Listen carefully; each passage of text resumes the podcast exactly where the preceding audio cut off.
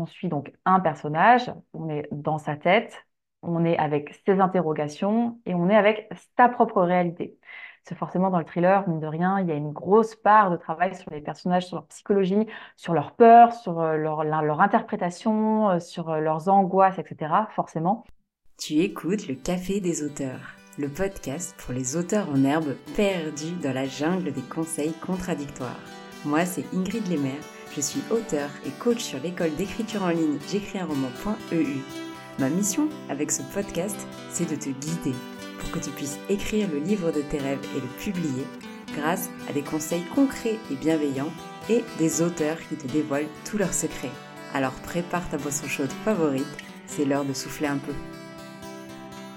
Hello collègue écrivain, je suis très contente de te retrouver dans cet épisode avec Noémie Bourgois euh, où on va parler de beaucoup de choses parce que Noémie Bourgois est auto-éditée pour de la dystopie mais écrit également un thriller en ce moment et euh, c'est l'occasion bah, de parler de ce que c'est un bon thriller, de comment euh, réussir son thriller. Donc si c'est un genre que tu affectionnes, tu vas apprendre plein de choses mais on parle également beaucoup eh bien, de l'auto-édition, de sa confiance en elle et de ses conseils pour les auteurs en herbe.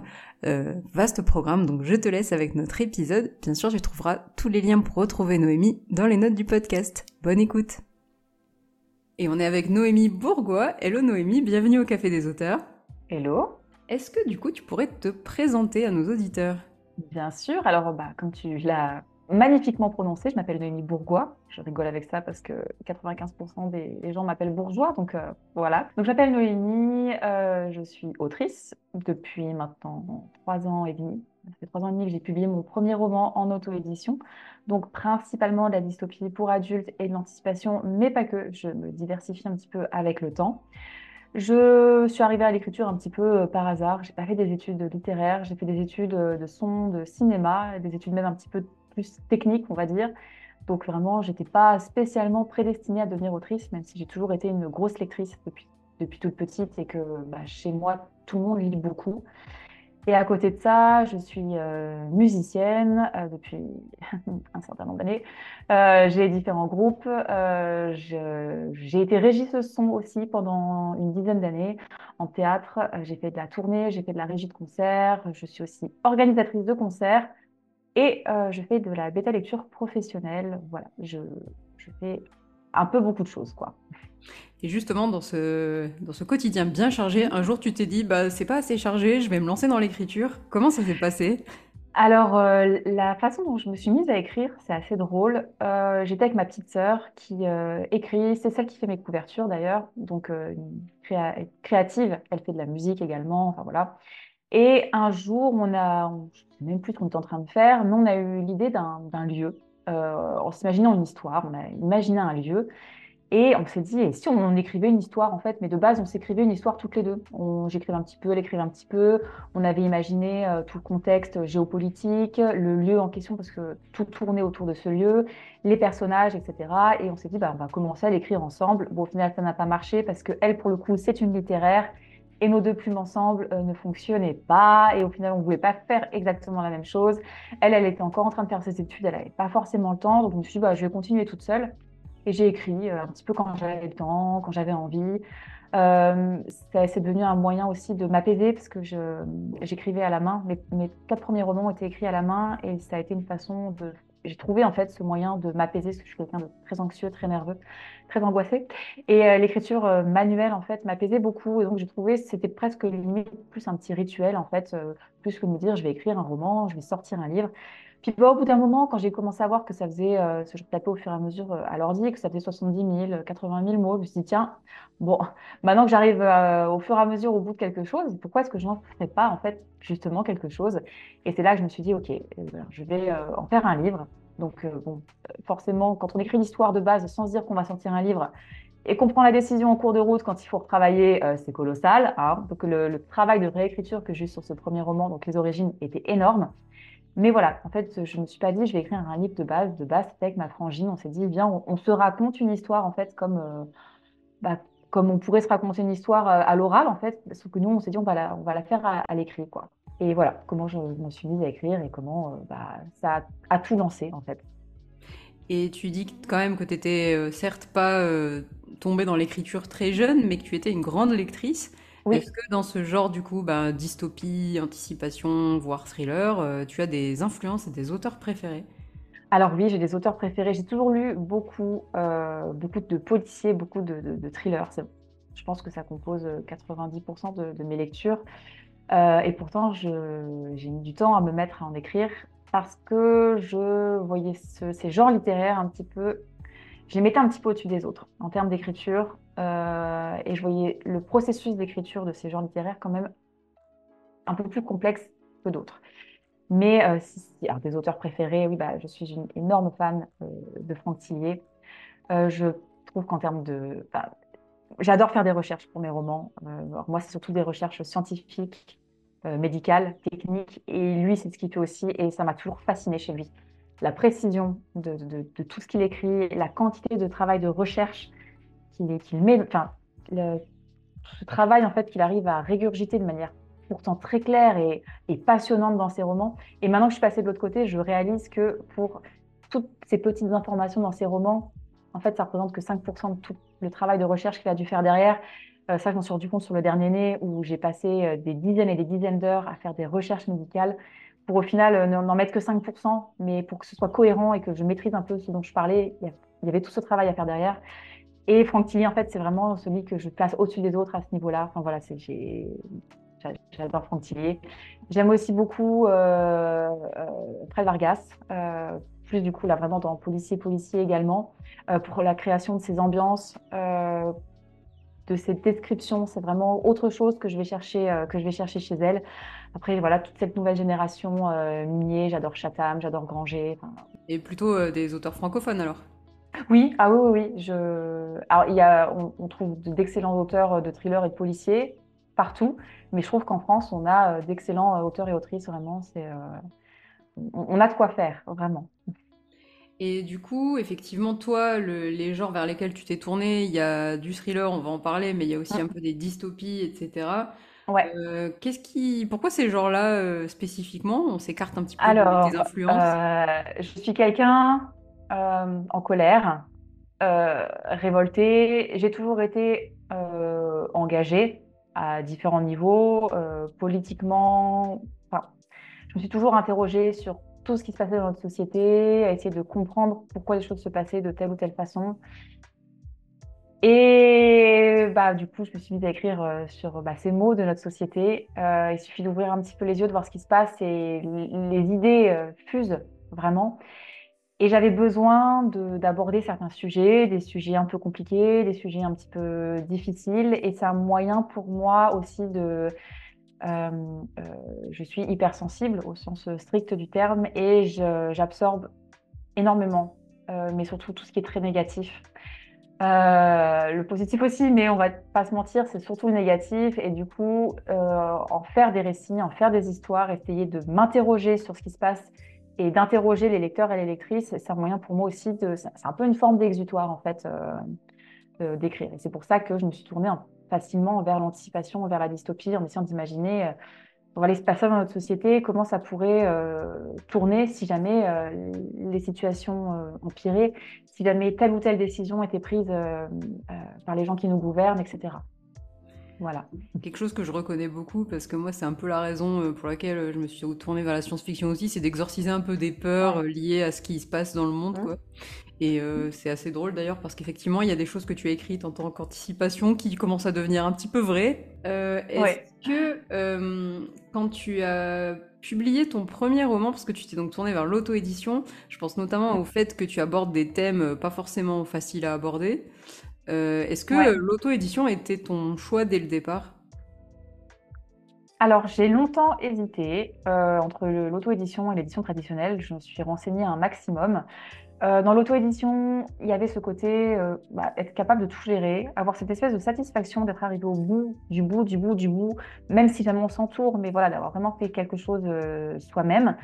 Euh, l'aspect financier aussi, euh, de la rémunération qui est plus importante chez les auto-éditeurs, même si euh, chez les auto-édités, même si jamais ce n'était pas le, critère numéro un. Mais avec le tout premier roman, Les Origines, je pense que j'étais encore à ce stade où j'avais besoin, pas au niveau des autres, au niveau de moi-même, cette espèce de validation d'un éditeur ou d'une éditrice que je n'ai plus maintenant, que j'ai en fait que j'ai perdu euh, très rapidement, mais j'avais quand même un petit peu euh, ce, truc de me dire ah oui mais euh, hmm, est-ce que j'ai pas besoin de quelqu'un valide en fait?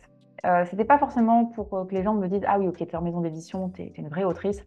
C'est pas ça, c'était vraiment moi, moi moi-même en fait. Donc j'ai quand même envoyé donc les origines à trois maisons d'édition que j'avais sélectionnées.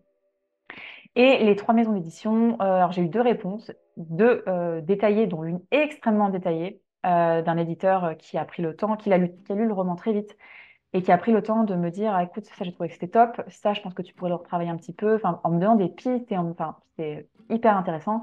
Et les deux m'ont dit que le problème, c'est que j'étais un petit peu, euh, ce que j'écris, c'est un petit peu le cul entre deux chaises, euh, dans, le sens où on est vraiment sur de l'anticipation, où ce que j'anticipe souvent, c'est les avancées sociales, euh, médicales, mais dans les décennies à venir. Donc, même si jamais on reste euh, dans un sous-genre de la science-fiction, c'est pas ce que eux entendent vraiment. Ils cherchent de la science-fiction dans le sens imaginaire vraiment du terme. Et je suis pas du tout non plus en, contemporain. En plus, la dystopie, euh, bon, quand on pense, la plupart des gens, quand ils pensent dystopie, ils pensent dystopie forcément pour, pour adolescents. Euh, et donc, euh, ils m'ont dit, bah, ça ne colle pas exactement à ce qu'on voudrait, etc. Donc, euh, donc, je me suis dit, bon, je ne vais pas chercher plus loin. De toute façon, je, je, cherche, je me suis rendu compte que je cherchais une maison d'édition pour les mauvaises raisons, alors qu'aujourd'hui, je cherche à être hybride et à avoir des manuscrits en maison d'édition pour ce que je considère, moi, être les bonnes raisons. Parce que je me suis vraiment. Euh, j'ai laissé derrière moi ce côté, j'ai besoin de, de l'aval, en fait, de, la validation d'une maison d'édition. Donc en fait, très rapidement, je me suis dit, bon, j'hésitais déjà entre euh, maison d'édition, auto-édition, c'est parti, je me lance dans l'auto-édition, euh, et puis voilà quoi. Et du coup, tu as publié essentiellement des dystopies en auto-édition, j'ai envie de dire, pas que adultes? Alors pour le moment, j'ai que de la, c'est que des romans pour adultes.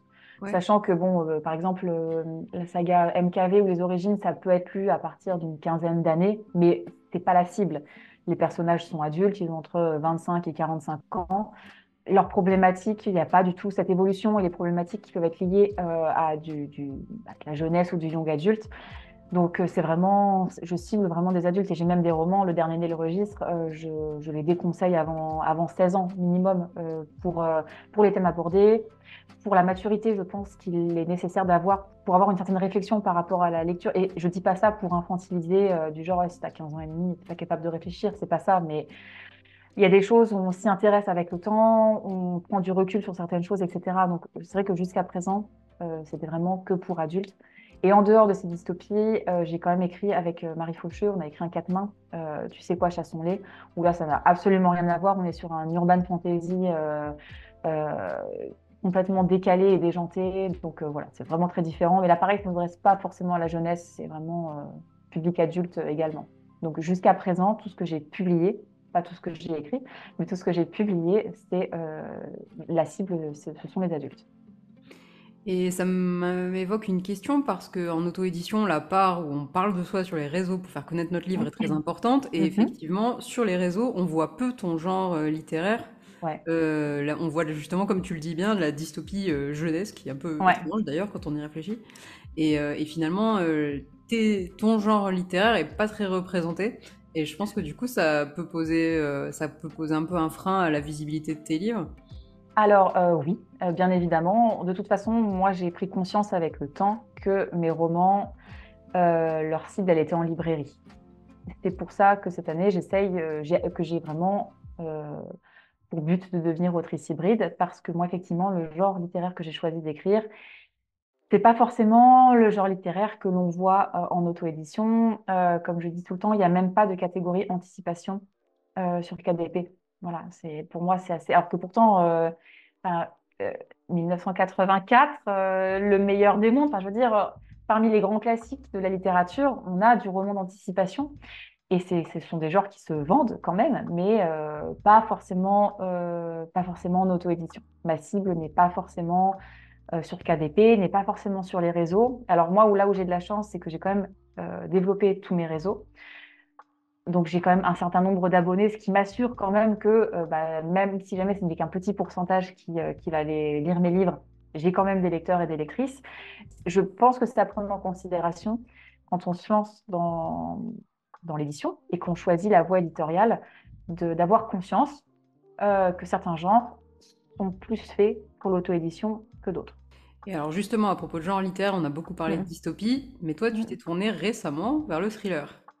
oui, qui est euh, bah, tout simplement parce que c'est mon genre préféré. Voilà, le thriller et le policier.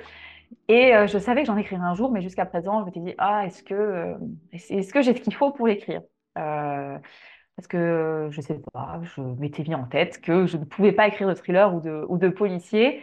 Et euh, j'avais quand même une idée qui me trottait en tête et je me suis dit, ah, ça serait bien qu'à un moment, je, je, prenne mon courage à deux mains et que je me lance en fait dans ce projet. Et l'année dernière, j'ai lu euh, euh, Jamais deux sans toi d'Alex Sol. j'ai adoré ce, roman, je l'ai dévoré en une journée. Il est, enfin, je l'ai trouvé vraiment incroyable.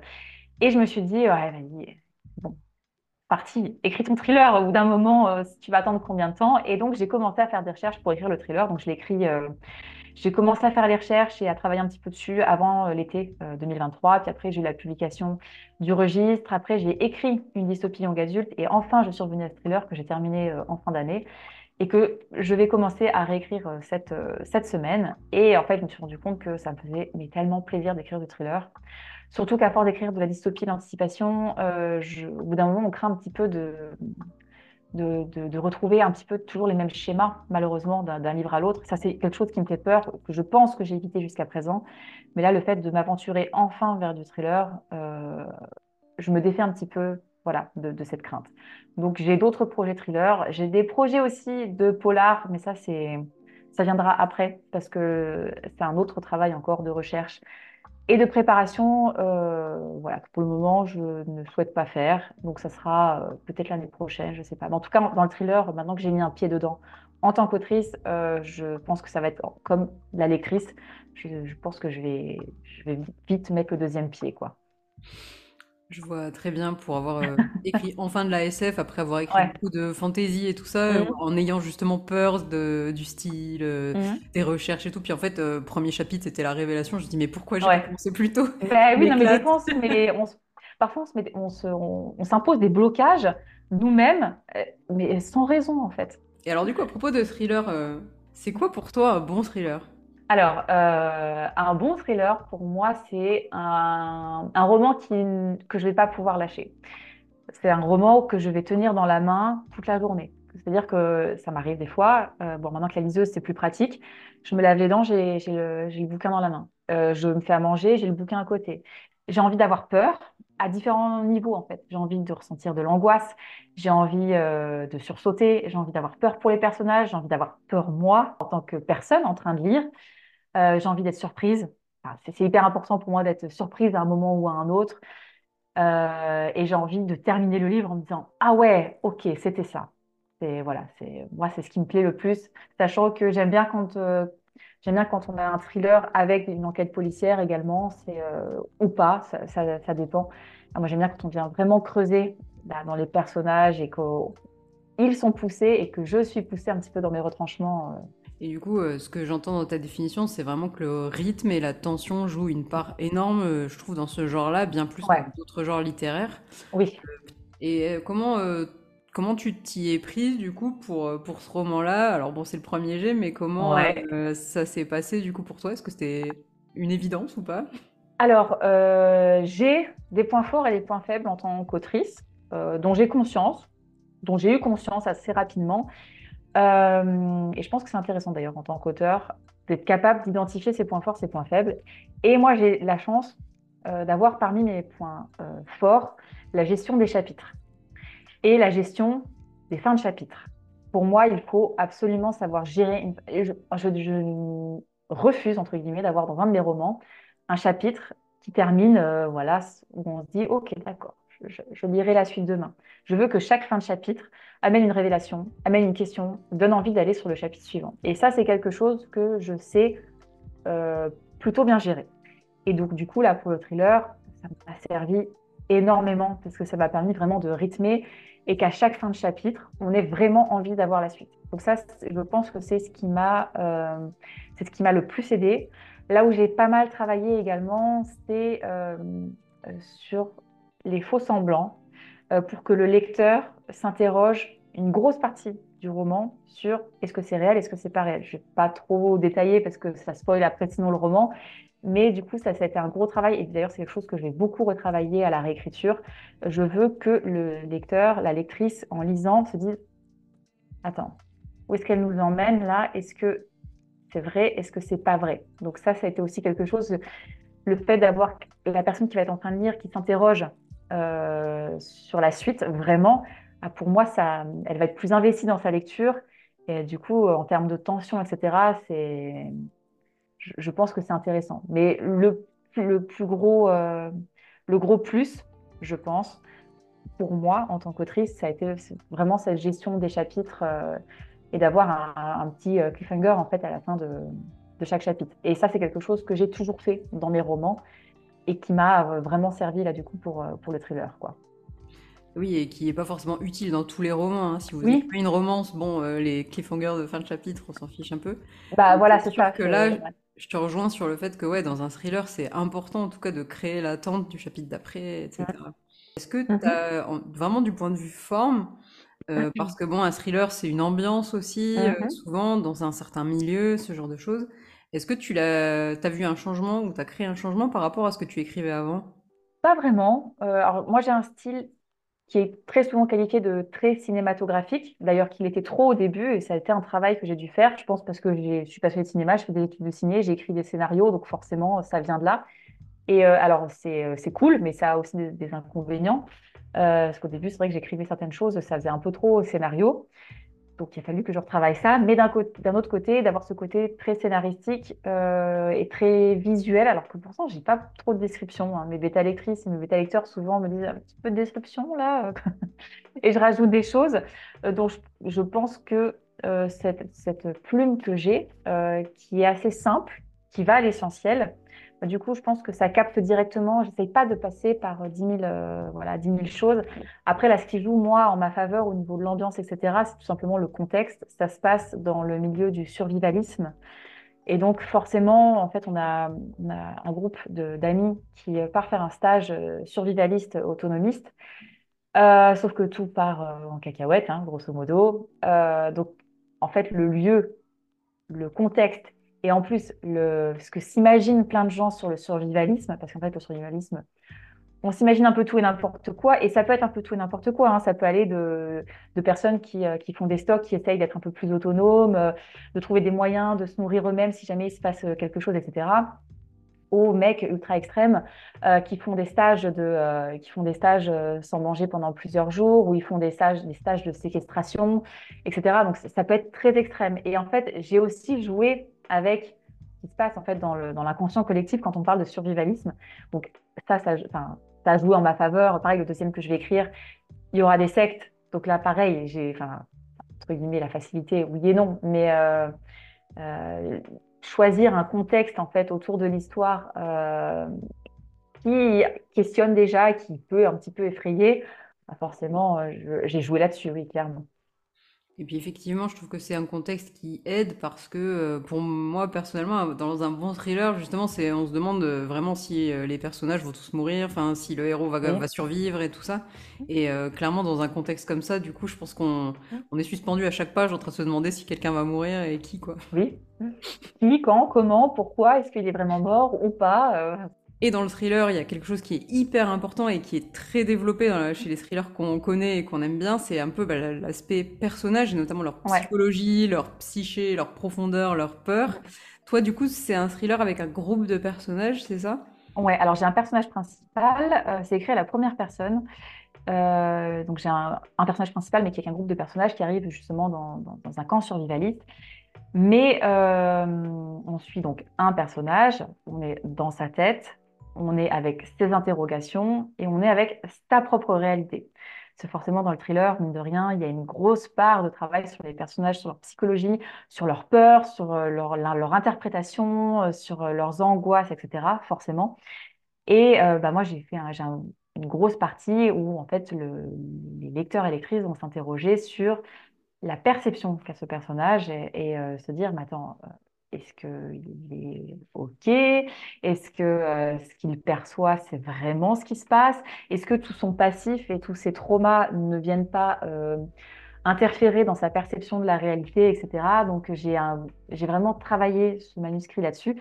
Et d'ailleurs, euh, ça va être le gros de la réécriture aussi, c'est voir si jamais j'ai mis bien les bonnes pistes au fur et à mesure du roman, dans ses réactions, dans ce qu'il va dire, etc. M'assurer que plein de choses qu'il dit puissent être interprétées de différentes façons pour que le lecteur s'interroge. Et d'ailleurs, euh, quand je vais faire bêta-lire ce roman, euh, je vais demander justement à mes bêta-lecteurs et mes bêta-lectrices de porter une attention particulière à la psychologie du personnage, à son évolution et à toutes ses interrogations. Parce que effectivement, dans le thriller, les personnages et ce qui se passe dans leur tête, c'est quand même, bah, c'est on peut avoir un thriller, euh, un huis clos qui se passe dans une pièce toute blanche en fait. C'est pas le cas de plein d'autres genres littéraires où d'autres choses vont devoir être plus développées. C'est pour ça que quand je vois des, fois des, écrits thrillers psychologiques, je me dis ah bah, j'espère qu'il est psychologique ton thriller. ça existe un thriller pas psychologique. oui, oui, c'est ça. J'ai l'impression que là, euh, avoir euh, plusieurs bêta lecteurs, à mon avis, c'est même super important parce qu'on est vraiment sur un sujet hyper fluctuant qui est euh, la psychologie humaine, quoi. et bien sûr. que chaque bêta va avoir sa perception et ses pistes et ses idées sur euh, ce qui ah, absolument. le personnage.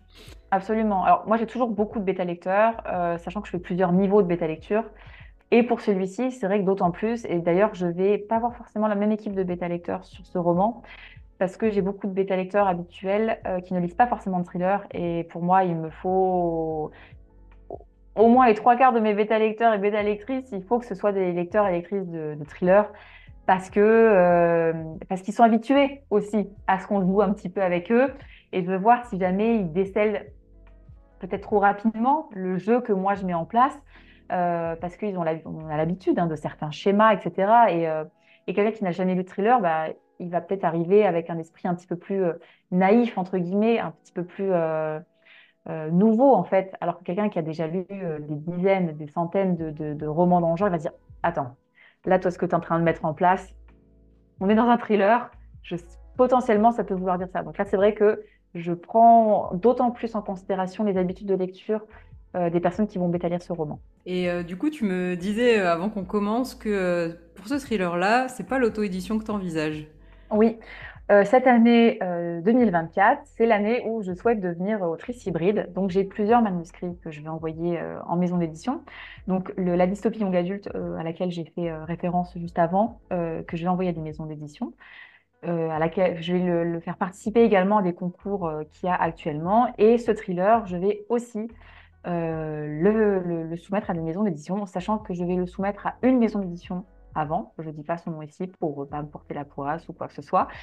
Euh, en fait, de base, je ne savais pas trop celui-ci si j'allais le faire en auto-édition, maison d'édition, sachant que, bah, voilà, comme j'ai dit tout à l'heure, le thriller est quand même un genre qui, trouve facile hein, sur, euh, sur KDP, mais il y a une maison d'édition qui, euh, qui me plaît. C'est pas une très grosse maison d'édition. ça fait quand même plusieurs années qu'elle existe, qu'elle fait du roman français, qu'elle fait de la traduction, elle fait des beaux livres. Elle est présente en papier, elle est présente en numérique, elle est présente en audiobook. J'aime vraiment le travail euh, et je sais pas, euh, cette espèce de feeling que j'ai euh, lorsque je vois leurs romans, etc. Et en fait, c'est j'ai décidé de, soumettre ce manuscrit des maisons d'édition à cause de cette maison d'édition. Donc, je vais leur soumettre à, eux parce que c'est celle que je vise en priorité. Et si jamais ça ne donne rien, je le proposerai à d'autres maisons d'édition. J'ai déjà une petite liste en tête. Et puis, si jamais ça ne donne rien, parce que bon, on rappelle quand même que un manuscrit aussi bon, aussi bon soit-il, c'est pas pour autant qu'il sera sélectionné par une maison d'édition. Des très bons romans qui sont envoyés à des maisons d'édition, il y en a des centaines, des milliers en fait. Mais il n'y a pas la place pour tout le monde. Il y a le planning éditorial de la maison d'édition. Bref, donc si jamais ça ne me donne rien, je l'auto-éditerai. Et tu parlais de devenir une autrice hybride. Mm. Est-ce que c'est euh, aussi pour euh, avoir bah, justement un pied dans les librairies d'un côté et garder euh, l'auto-édition de l'autre côté Absolument. Je pense que l'auto-édition et l'édition traditionnelle ont toutes les deux des avantages et des inconvénients.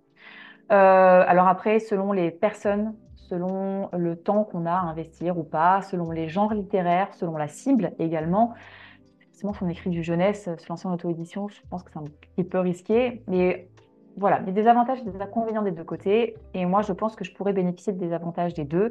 Et comme on le disait, moi, j'ai un genre littéraire qui n'est pas forcément le genre qui euh, se prête le plus à être en auto-édition et j'aimerais voilà, avoir ce pied dans l'édition traditionnelle pour, euh, bah, à terme, essayer d'équilibrer un petit peu entre les avantages euh, des deux côtés.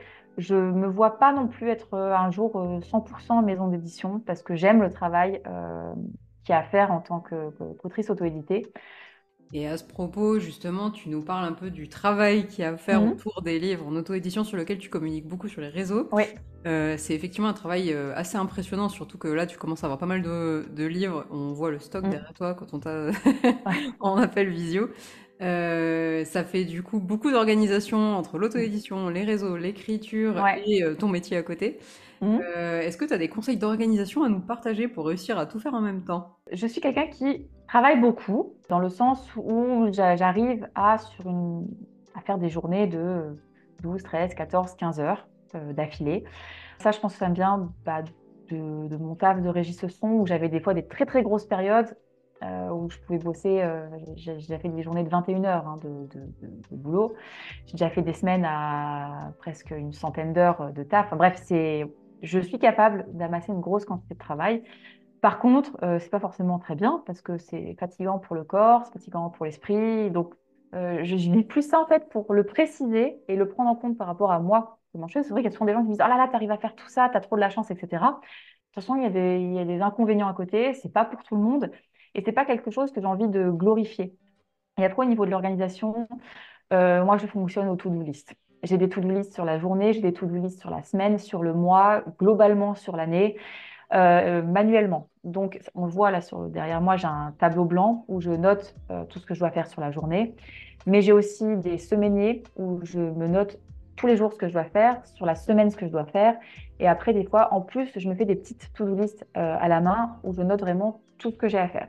Comme ça, je suis organisée, je sais ce que je dois faire, donc je me décharge mentalement en fait de devoir penser à tout ce que j'ai à faire. Là, j'arrive sur ma journée, ok, bah, j'ai ça à faire, bah, je me mets à ça. Après, euh, moi, je switch d'une activité à l'autre des fois très très vite. Je, je, ne peux pas rester concentré sur une même activité trop longtemps.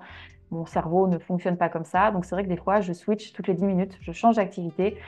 Il y a des personnes pour qui ça fonctionne pas parce qu'ils doivent euh, se mettre dans une activité et c'est seulement au bout d'un certain temps qu'ils sont vraiment à fond dedans. Moi, c'est pas mon cas, je switch tout le temps. Mais du coup, en fait, moi, je trouve mon équilibre euh, ainsi, de façon à ne pas trop m'enfermer dans quelque chose mais en m'y tenant quand même parce que j'ai la liste des choses que je dois faire dans la journée et en essayant d'avoir une certaine souplesse. Parce que euh, des fois, je me mets une liste de choses à faire dans la journée et au final, bah, je ne peux pas pour plein de raisons. Ce c'est pas grave, je décale. Euh, c'est pour ça que j'ai des to-do list sur la journée, la semaine et le mois. Ça me permet d'avoir une vision d'ensemble euh, et de pouvoir redispatcher après sur les jours de la semaine, réorganiser et voir du coup comment je peux agencer au mieux. D'ailleurs, je montre un petit peu moins maintenant toutes les choses que je fais parce que je craignais justement euh, de, faire passer un mauvais message et que certaines personnes se sentent, euh, soit se disent, attends, moi je fais que ça, c'est nul, alors qu'en fait pas du tout, parce qu'elles font certainement plein de choses que moi je ne fais pas. Et j'avais peur que euh, ça donne l'idée que bah, pour réussir, pour vendre tant de livres, pour avoir tant d'abonnés, etc., il fallait être capable eh ben, de faire autant de tâches sur la journée, etc. C'est vrai que j'ai un petit peu arrêté de montrer tout ce que je faisais. J'en parle quand même parce que ça fait partie de mes activités et parce que euh, et parce que c'est bien aussi de montrer que écrire un livre, c'est pas juste écrire un livre et qu'on peut avoir plein d'autres choses autour. Mais je fais attention à comment je comment je fais passer le message. Ça me fait penser à l'épisode de podcast il y a quelques semaines avec Safia Gourari où vraiment elle disait de se protéger un petit peu de ce qu'on voit sur les réseaux sociaux parce qu'effectivement, comme tu le dis bien, il y a des personnes qui ont une méthode, une façon de faire qui vont pas mm. du tout marcher pour nous. Je sais que typiquement, moi je suis un peu à l'opposé de toi. Moi j'aime bien faire plein, enfin la même tâche euh, sur 8 heures et, euh, Enfin, clairement, j'ai beaucoup de mal à switcher. C'est un truc hyper difficile et justement, j'appréhende aussi le côté euh, auto-édition par rapport à ça parce que on n'en a pas trop parlé, mais effectivement, ça recouvre énormément de choses hyper variées et différentes qui du coup, je pense, est peut-être une source de motivation quand on aime bien switcher d'un truc à l'autre. Oui. Et effectivement, d'ailleurs, ça m'évoque aussi une question qui est que toi, tu écris vite, tu écris plusieurs livres par an, je crois. Ouais. Oui. Ce n'est pas le cas de tout le monde et que c'est aucun, aucunement un problème si on souhaite euh, se lancer dans l'auto-édition. Mm. Oui, oui. C'est, euh, et encore, moi j'écris vite, mais euh, j'écris largement moins vite que plein d'autres. C'est vrai qu'en termes de, de, de, nombre de sorties, etc. Là, par exemple, en 2000, euh, l'année dernière, je n'ai sorti, alors j'ai sorti l'intégrale de MKV, mais les livres étaient déjà sortis, donc j'ai juste à faire, j'ai juste eu à faire le travail de, de, maquette, la couverture, etc. Mais je n'ai sorti que le registre parce que en fait, je n'ai pas eu le temps, à cause du théâtre notamment et de plein d'autres choses, de pouvoir écrire, de pouvoir sortir plus de livres. Mais par contre, j'ai euh, quand même écrit bah, le registre, j'ai écrit ma dystopie young adulte et j'ai écrit mon thriller. Donc à côté de ça, j'ai quand même écrit euh, plusieurs livres. Et un truc tout bête, euh, par exemple, le thriller et la dystopie young adulte, ils sont très courts, ils font 70 000 mots. Forcément, quelqu'un qui écrit un, livre qui va faire 150 000 mots, 170 000 mots, bah, il va sortir un par an, mais bon, ça correspond peut-être à deux, voire trois livres d'un autre auteur ou d'une autre autrice. C'est tout bête, hein, mais ça, il y a plein de gens qui, qui oublient euh, lorsqu'ils disent Attends, j'ai sorti qu'un livre. Ah, mais ton livre, il fait 800 pages. Euh, mm-hmm. Celle d'à côté, effectivement, elle a sorti trois livres, mais ils font 250 pages. Donc au final, tu n'as pas écrit moins en fait. Justement, euh, on parle d'auto-édition, on parle de présence sur les réseaux. Mm-hmm. Tout ça, ça fait jamais trop du bien à la confiance en soi quand on écrit. notamment, bah, effectivement, j'ai vendu moins de livres que la voisine, j'ai écrit dans un autre genre qui marche moins bien, un autre genre qui est moins présent sur les réseaux, et je pense notamment au tien, donc on en parlait. Euh, comment est-ce que ta confiance en toi et en ton écriture a évolué depuis que tu t'es lancée? Je suis entourée d'autrices euh, qui sont devenues des amies, limite, elles font partie de mes amies les plus proches aujourd'hui, euh, qui cartonnent. Et donc, c'est vrai que quand je compare mes chiffres aux leurs, c'est ridicule. Et donc, j'ai dû faire un petit peu ce travail pour sur moi, parce que forcément, je me comparais à elles, mais pas, pas négativement, d'être capable de différencier le fait que je vende moins de livres qu'elle ne voulait pas forcément dire que j'écrivais moins bien qu'elle. Et donc, j'ai fait un petit peu ce travail euh, sur moi, déjà pour être capable d'intégrer que être déçu de ses ventes, etc., ne doit pas conduire à être déçu de ses livres. Je pense que c'est important de séparer, de séparer les deux. Le fait qu'un livre va cartonner, ça dépend de plein de choses. Donc, forcément, on se compare euh, aux autres c'est un petit peu compliqué de prendre parfois du recul. Moi, je pense que sur les réseaux sociaux, il ne faut pas hésiter à euh, bah, prendre du recul, justement. Euh, ne pas suivre les personnes qui nous font nous sentir mal parce qu'on se compare à elles. On a le droit. On sent qu'on a un peu tendance à se comparer. Et puis alors en plus, le problème de la comparaison, c'est que bah, déjà, on va se sentir moins bien. Et puis après, en plus, ça peut amener à des espèces de, pensées un petit peu négatives et on va devenir jaloux. Et donc, on va pouvoir avoir, euh, se mettre à, avoir des idées un petit peu négatives vis-à-vis des autres auteurs et des autres autrices qui ne nous ont rien fait. Et donc, ça peut vite être un cercle vicieux qui est très, très, très vicieux. Et donc, il ne faut pas hésiter, tout simplement, des fois à se dire, pendant une semaine, je vais pas sur les réseaux ou pendant une semaine, je mets un tel, un tel, un tel parce qu'ils ont tendance à pas mal partager leurs euh, chiffres, leurs réussites, etc. Et moi, ça me fait me sentir mal. Et ben, le temps que j'aille un petit peu mieux, je les mets en sourdine. Et euh, par exemple, sur ton évolution à toi, je dirais, mhm. par rapport euh, au moment où tu as publié les origines, peut-être, ouais. que tu es quand même plus confiante? Alors, j'ai aujourd'hui une légitimité supplémentaire dans le sens où j'ai écrit plusieurs romans et donc, j'étais confrontée à pas mal de problèmes. Euh, et donc, mine de rien, j'ai toute cette expérience-là supplémentaire. Par contre, euh, j'ai pas l'impression d'avoir plus confiance en moi.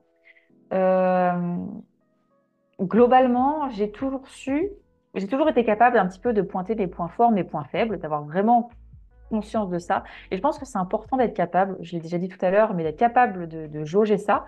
Parce que si jamais je m'écoute, et que je fais pas un peu ce travail de, de, de, me dire, OK, ça je sais faire, ça je sais faire, ça je sais faire, j'ai envie de tendance à me dire, OK, ça je sais pas faire, ça je sais pas faire, ça je sais pas faire. Et je pense qu'on est euh, beaucoup à être comme ça. Et je pense que c'est pas mal des fois de se dire, OK, bah, ça je sais gérer, ça je sais pas gérer, ça je sais gérer, mais je pourrais peut-être encore mieux le faire. Ça je sais pas gérer, mais bon, bah, c'est inhérent à ma personne, donc bah, c'est comme ça. Mais par contre, ça je sais pas gérer, mais peut-être que je peux m'améliorer. Et de savoir en fait un petit peu ce qu'on vaut tout simplement parce que ça va nous permettre plus facilement de prendre euh, du recul, de se sentir moins mal euh, quand on va se comparer euh, après avec, avec un tel et un tel. Ça nous permettra aussi de bien mieux gérer la critique, bien évidemment. Ça, c'est un conseil aussi que j'en ai assez souvent vis-à-vis de la confiance en soi, etc. Tout le monde n'aimera pas votre roman C'est évident. Euh, posez-vous la question, est-ce que vous, vous aimez tous les romans? Non, pas du tout. Vous, est-ce que vos livres préférés, il y a des gens qui les détestent? Oui, bien évidemment. Et que quelqu'un qui n'aimera pas votre livre, ça ne veut pas dire que votre livre est mauvais, ça ne veut pas dire que vous êtes une mauvaise personne, parce que ça, je, voilà, faut être capable un petit peu aussi de séparer euh, ce qu'on a produit et la personne que, la personne que l'on est. Et moi, c'est vrai que j'ai toujours réussi à faire ça, mais je pense parce que euh, j'ai déjà sorti, enfin, j'ai tout ce parcours euh, et ce bagage musical avec moi où j'ai été confrontée à la critique. Je suis guitariste, mais je suis aussi pianiste. Je suis passée au conservatoire et donc euh, j'ai été confrontée très jeune à la critique et puis à la critique pas forcément très très agréable. Euh, et donc je pense que tout ce bagage-là m'a aidé à me forger, à me créer une espèce de carapace aussi. Donc je pense que ça facilite pour moi euh, cette acceptation de la critique et de la comparaison avec les autres auteurs et autrices. Tu nous as donné pas mal de conseils pour les auteurs en herbe et merci pour ça. Je pense qu'ils sont très contents de les entendre. Euh, est-ce que tu en aurais un petit dernier, peut-être plutôt euh, qui les encouragerait? Je sais qu'on, c'est un petit peu ce que j'aime bien demander aux auteurs, c'est qu'est-ce qu'ils diraient à, à la Noémie, par exemple, d'il y a, je sais pas, 5 ans, 6 ans, qui aurait jamais imaginé qu'elle en serait là aujourd'hui? Alors, le conseil que je donnerais à la plupart des gens, c'est pas forcément le conseil que je me donnerais à moi. Parce qu'en fait, moi, le conseil que j'ai envie de donner aux gens, si tu as envie d'écrire un livre, bah, lance-toi. Genre maintenant, n'attends pas, te dis pas, OK, lundi prochain, euh, le premier euh, du, mois, euh, à la rentrée. Enfin, non, tu as envie d'écrire un livre, vas-y. On s'en fiche que tu aies 40 abonnés, on s'en fiche que tu n'aies jamais écrit jusqu'à présent, on s'en fiche que tu fasses des fautes, on s'en fiche que tu aies des problèmes de syntaxe, etc. Tu as envie d'écrire un roman, fais-le. Après, toute la suite, elle viendra après. Si tu as besoin de t'entourer de personnes pour, euh, retravailler ton roman, si besoin de... Ça va venir. Mais si jamais tu as envie d'écrire, écris. Voilà, ça c'est le conseil que je donnerais. Euh, et même de manière générale, tu as envie de faire quelque chose, fais-le.